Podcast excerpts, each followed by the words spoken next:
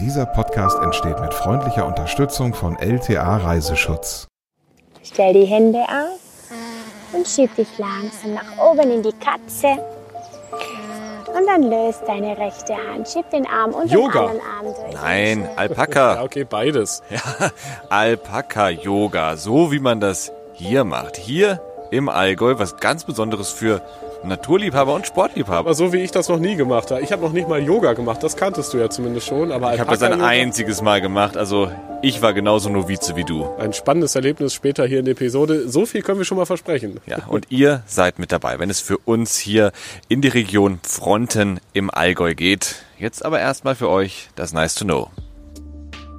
Als beste Reisezeit für das Allgäu gelten die Monate Mai bis September. Vorher müssen Wanderer in höheren Lagen noch mit Schnee und Eis rechnen.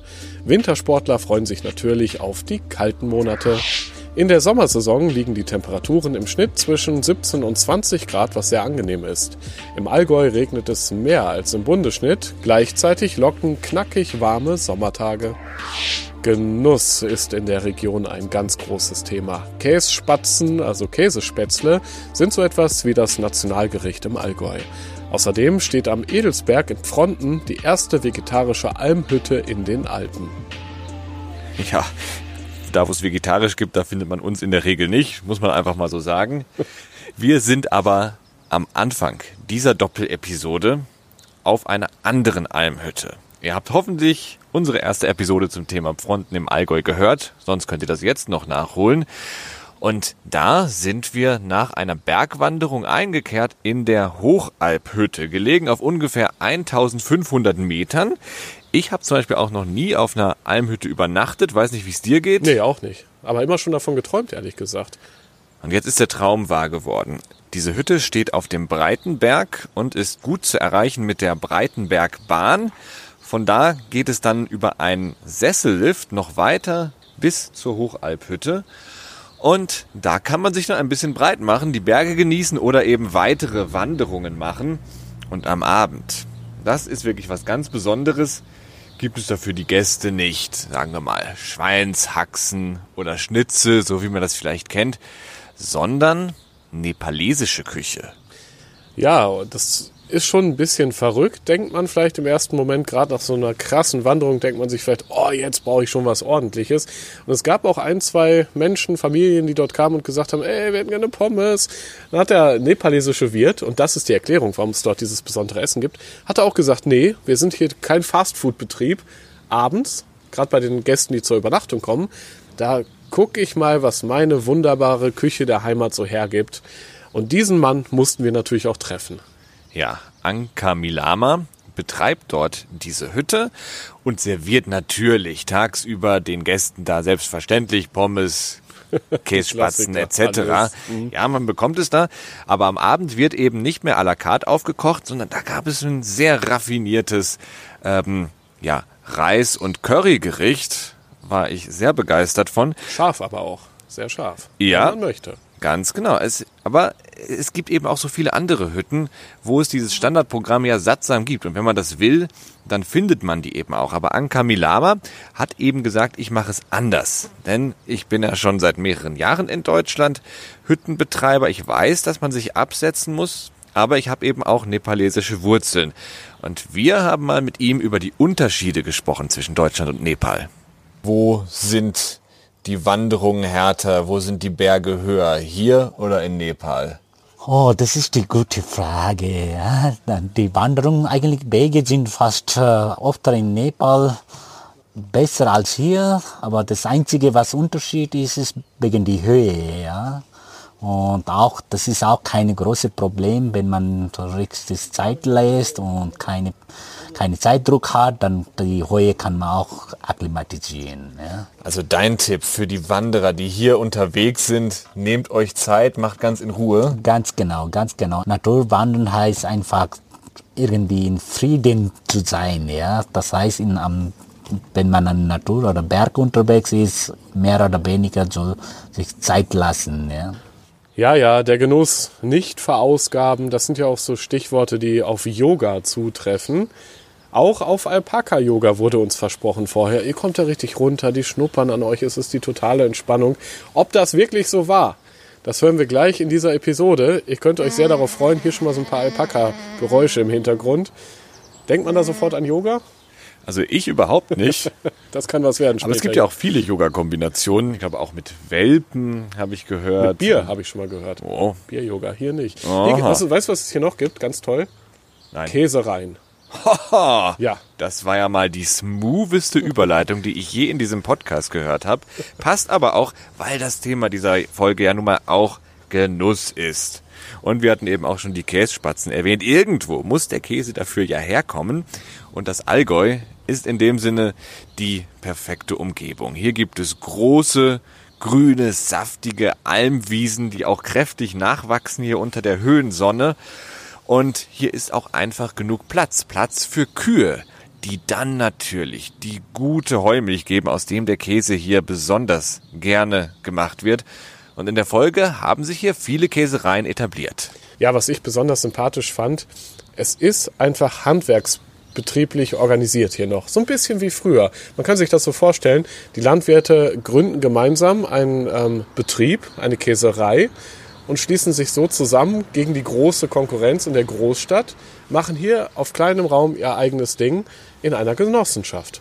Ja, damit sie nicht dem Preisdiktat der Molkereikonzerne unterworfen sind, so erhalten sie sich eben am Leben und auch mit ihrer Größe. Es sind ja eben keine riesen mega Milchbetriebe.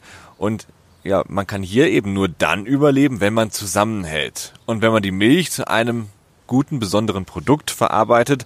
Und das ist im Allgäu selbstverständlich der Käse. Ja, wer uns kennt und wer uns hört, nämlich ihr da draußen, ihr wisst natürlich, Tom und ich wollten testen, wir wollten quatschen, wir wollten probieren, haben dann auch zwei Käsereien besucht. Das war eine sehr, sehr gute Entscheidung, dort wirklich auch mal hinzufahren.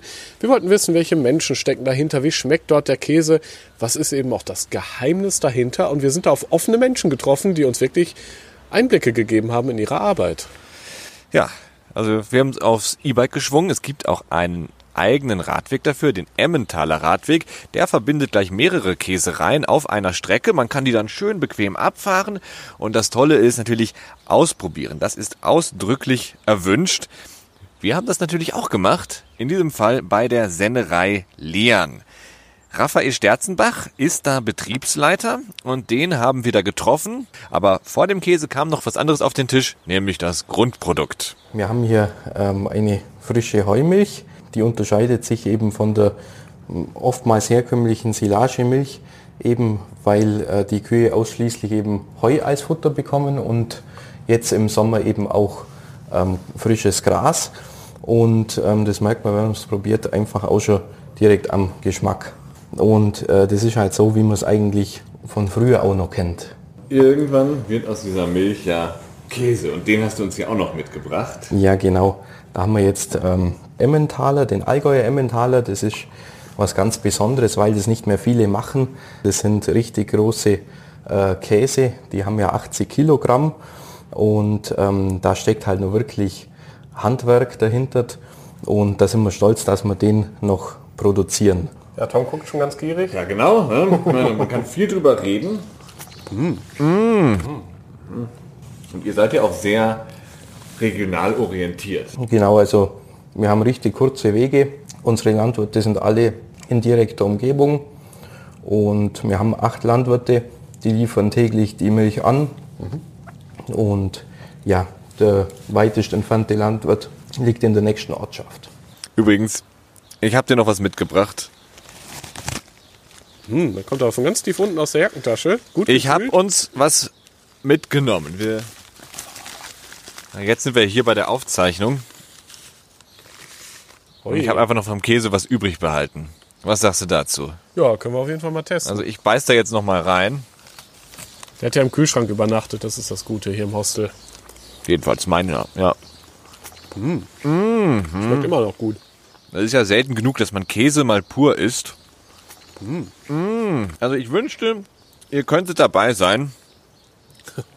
Ja gut, aber ihr könnt es ja auch mal testen. Und wenn man schon mal unterwegs ist auf dem Emmentaler Radweg, so wie wir das waren, kann man eben auch direkt noch eine zweite Käserei anfahren, wenn man schon mal so gut da auf Käsetrip ist. Und Ja. das ist die Käserei Weizern. Dahin sind wir dann danach weitergefahren mit unseren E-Bikes. Und der Chef der dortigen Genossenschaft ist Manfred Gast. Auch so ein richtig urtümlicher Allgäuer Mensch. Ein gastfreundliches Original, möchte ich sagen. Ja, gastfreundlich. Das war er wirklich, weil die Käseplatte, die da auf den Tisch gekommen ist, die hat's in sich gehabt. Wir Bitte sind schön. Wir wollten ja nicht gleich den ganzen Laden leer essen. Ja, Sie wissen ja noch gar nicht, was das am Schluss kostet. Worauf kommt es denn an, wenn man einen guten Käse macht? Es fängt immer bei Fütterung an. Und wir haben nur Heumilch, also, ke- also keine Gärfutter, sind verboten. Und auch wir, die, die, wir Soja, Raps, Soja zum Beispiel und Mais, Kops und sowas sind auch verboten. Also nur Getreidemischungen. So, und das ist halt, das macht so viel aus. Ja, ja, das gute, gesunde Leben, da achten wir ja sehr drauf, Tom und ich, ne? Deswegen sind wir auch so selten krank. ja, nee, machen wir wirklich, tatsächlich. Aber es kann ja trotzdem mal passieren. Mit bester Vorbereitung, dass man eben dann doch krank wird im Urlaub. Oder noch schlimmer, dass man sich was bricht oder sogar irgendwo geborgen werden muss. Ja, hier äh, in den Alpen, Ja. durchaus ein wichtiges Thema. Es kann jedem passieren, vieles ist unvorhersehbar. Und das sind Fälle, für die möchte ich persönlich gerne abgesichert sein. Da hilft natürlich, wie passend, unser Partner LTA Reiseschutz, zum Beispiel mit seinem All-in-One-Paket, das wir euch heute ganz gerne mal empfehlen wollen. Da ist nämlich alles mit drin. Viele Leistungen, eben auch für diejenigen, die in den Bergen mal so ein bisschen das Wanderabenteuer suchen. Ja, Such-, Rettungs- und Bergungseinsätze sind hier im All-in-One-Paket mit abgesichert. Und zwar mit bis zu 5000 Euro je Versicherungsfall. Dazu gibt es dann noch andere wichtige Dinge, zum Beispiel die Information der Angehörigen, den Transport eines Angehörigen äh, zum Verletzten, später im Krankenhaus. Also all diese Dinge, die zum einen sehr wichtig sind, die aber auch sehr kostspielig sind, wenn man nicht abgesichert ist. Wenn das für euch spannend klingt, schaut doch gerne mal in den Show Notes vorbei, in der Episodenbeschreibung, da haben wir euch alles verlinkt. Und damit das Thema, Tom, da hätte ich mich vorher auch gerne abgesichert gegen Dehnungsschäden oder sonstige Möglichkeiten der Verletzung beim Yoga. Ist natürlich Spaß. Ist, da passiert einem natürlich nichts, wenn man es richtig macht, wenn man es angeleitet macht. Ich habe noch nie Yoga praktiziert, sagt man, glaube ich. Du schon. Du warst so ein bisschen vorgewarnt. Wie ging's dir Ja, vor dem also- Alpaka-Yoga? Mir wird klar, das wird hier keine ganz einfache Sache. Und ich wusste auch überhaupt nicht, was Alpaka-Yoga jetzt denn eigentlich bedeutet. Das hat eben einfach so schräg geklungen. Wir mussten das dann auch einmal ausprobieren. Ja, hier in Fronten gibt es eine spezielle Alpaka-Farm. Dort werden Alpakas eben gezüchtet. Es geht denen dort sehr gut. Sie haben da weiten Auslauf und so. Für die Wolle, ja, genau, nicht zum Verzehr. Also äh, selbst ohne Yoga, glaube ich, kann man da ganz schön mal vorbeischauen und so einen, so einen Alpaka-Spaziergang machen, zum Beispiel mit der Familie. Wir waren jetzt zum Yoga da, sind dort auch sehr nett empfangen worden. Es waren außer uns nur Damen da, also tatsächlich, wie man sich das so vorstellt. Unter anderem auch Yoga-Lehrerin Raffaela Wörle. Die meinte dann auch, Jungs, macht mal mit, nimmt hier die Matte ab auf die Wiese, ihr kriegt es schon irgendwie hin. Ja, und da haben wir gesagt, gut, dann wird das jetzt eben so gemacht. Durchziehen. Ja, und ähm, hier erklärt sie uns, warum die Tiere dabei sind. eigentlich die machen, also die machen vielleicht mal von Natur aus einen herabschauenden Hund oder so, äh, also eine Asana vom Yoga, aber die selber machen jetzt kein Yoga mit. Also den haben wir noch nicht zum Dressieren gebracht, dass sie jetzt Yoga machen. Ähm, eigentlich mache ich äh, fast nichts anderes, als wenn ich das jetzt ohne die Alpakas mache. Aber es ist halt noch einfach mal so, für ähm, dieses Fühlen und Spüren ist halt noch einfach intensiver, wenn man einfach die Tiere mit dabei hat. Die kommen her, bei uns kennen sie jetzt schon ein bisschen und schnuppern vielleicht und dann macht sie die Augen zu und habt ihr vielleicht eine Alpakanase über euch. Also es macht einfach Spaß.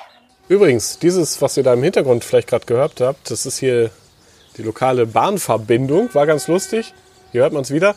Die tutet schon früh morgens, die tutet aber auch abends und zwischendurch war sie auch zu hören beim Alpaka-Yoga.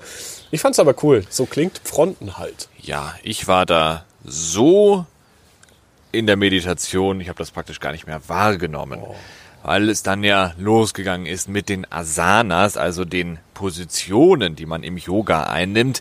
Hier haben wir einen kleinen Ausschnitt aus der Übung. Unsere nächste Asana heißt die winkende Kakerlake.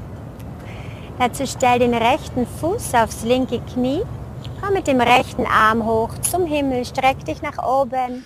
Ja, Kakerlake, Frosch, ähm, Position des Babys oder Kindes nachempfinden. Ich glaube, was gab's noch? Der Hund. Die Katze.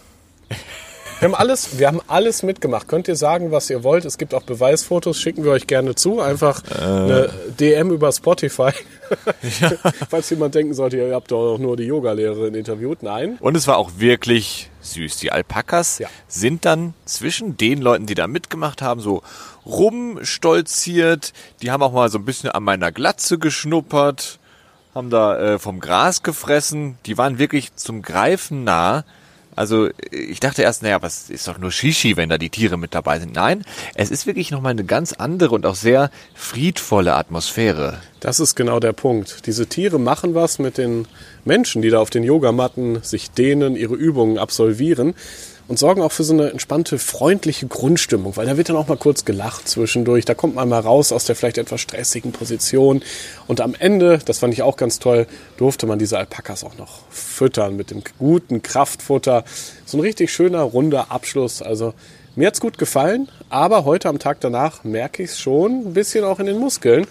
Also es ist auch anstrengend. Ja, es ist wirklich nicht ohne.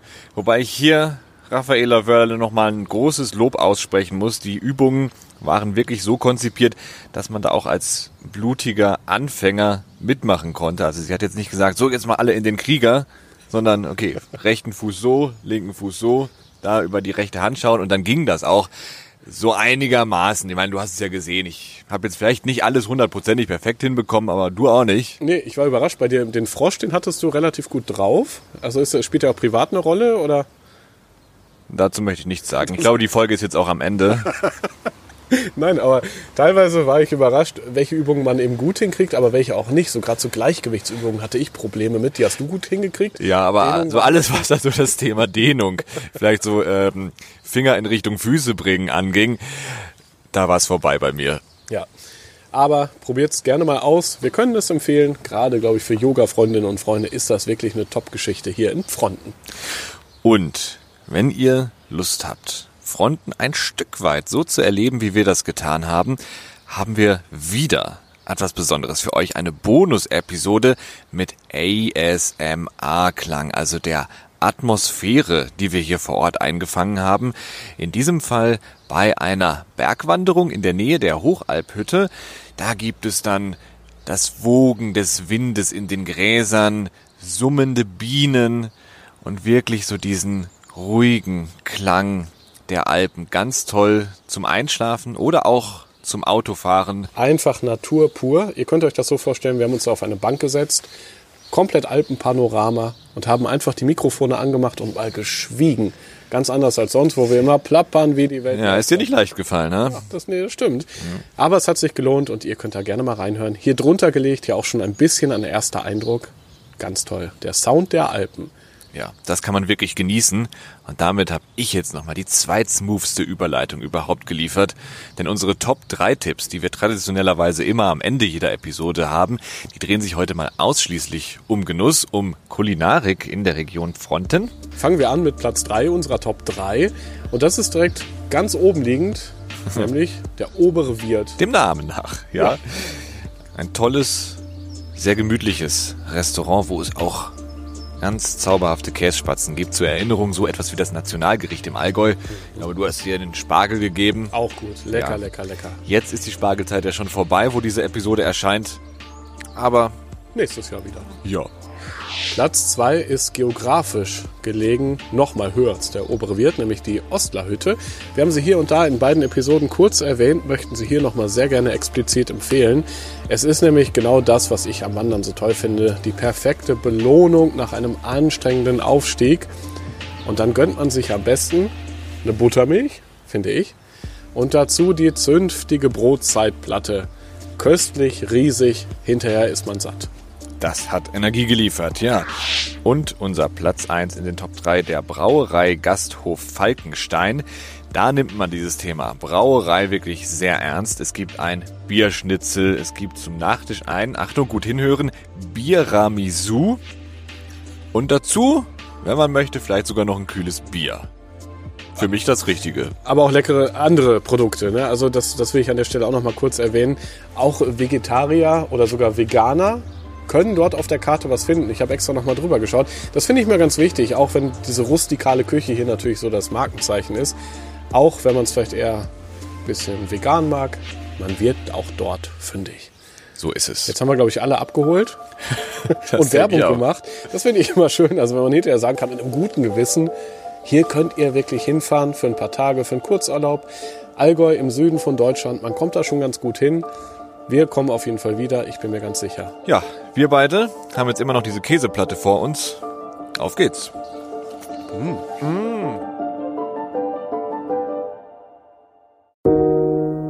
Grenzenlose Freiheit auf einer Radtour bis ans Nordkap. Du merkst langsam, wenn du Landesgrenzen überquerst, wie sich die Menschen verändern, wie sich die Sprache verändert, wie das Essen anders wird und auch wie sich die Landschaft verändert. Mikroabenteuer direkt vor der eigenen Haustür. Ich bin hier komplett dieser Gewalt der Natur ausgesetzt gewesen. Und dann der Himmel danach, das war der Wahnsinn. Und einfach auf einer Seite krasse, dramatische Gewitterwolken und auf der anderen Seite kam schon wieder Sonne. Tierbegegnungen am Rande einer Kanutour auf dem Yukon. Man hatte gerade mein Zelt aufgebaut und was gegessen. Und dann höre ich so Rascheln am Ufer. Und dann kommt irgendwie so was Kleines, Wolliges aus dem Unterholz. Und das letzte große Interview mit Outdoor-Legende Rüdiger Neberg. Kälte, Hitze, Regen, gegen alles hatte ich ein Ass im Ärmel. Ich habe das immer Abenteuerschach genannt. Rausgehört. Das ist Rausgehört, der Abenteuer-Podcast von Globetrotter. Jeden Monat neue Geschichten, die Lust aufs Reisen machen, auf das Draußen erleben. Kommst du mit? Ich bin Reisereporter Joris. Das nächste Abenteuer wartet schon. Podcast? Ja, spannend. Aber ich mache lieber Werbung im Radio. Gut, noch besser? Radio Plus Podcast. Die Podcast-Fabrik hilft dir dabei. Wir produzieren deinen Unternehmenspodcast, bringen ihn auf alle Plattformen und pushen die Reichweite mit Radiowerbung. Klingt gut? Dann lass von dir hören. Die Podcast-Fabrik. Bielefeld, dreimal die 5, 110 und podcastfabrik.de. Wie lange kann ein Mörder sein dunkles Geheimnis bewahren? Wann bekommen die Angehörigen Gewissheit und die Opfer Gerechtigkeit? Jedes Jahr werden bei der Polizei rund 100.000 Menschen als vermisst gemeldet. Drei Prozent davon, also 3000 Menschen, bleiben länger als ein Jahr verschwunden. Einige werden nie wieder gesehen. Seit gut drei Jahren arbeitet die Polizei in NRW mit sogenannten Cold Case Units. Das sind Abteilungen, die wirklich nur damit beschäftigt sind, Mordfälle zu bearbeiten, die teilweise seit Jahrzehnten ungeklärt sind. Ich bin Mike Mattis, Radioredakteur und News Anchor und ich spreche mit Ermittlern über diese Fälle. In meinem Podcast Licht ins Dunkel, Cold Cases und ungeklärte Vermisstenfälle von hier beleuchten wir gemeinsam mit Profilern, Staatsanwälten und Mordermittlern Cold Cases und ungeklärte Vermisstenfälle aus ganz Deutschland. Immer in der Hoffnung, dass Angehörige endlich Gewissheit und die Opfer Gerechtigkeit bekommen. Licht ins Dunkel. Cold Cases und ungeklärte Vermisstenfälle von hier. Eine Produktion von Mike Mattis und der Podcast Fabrik.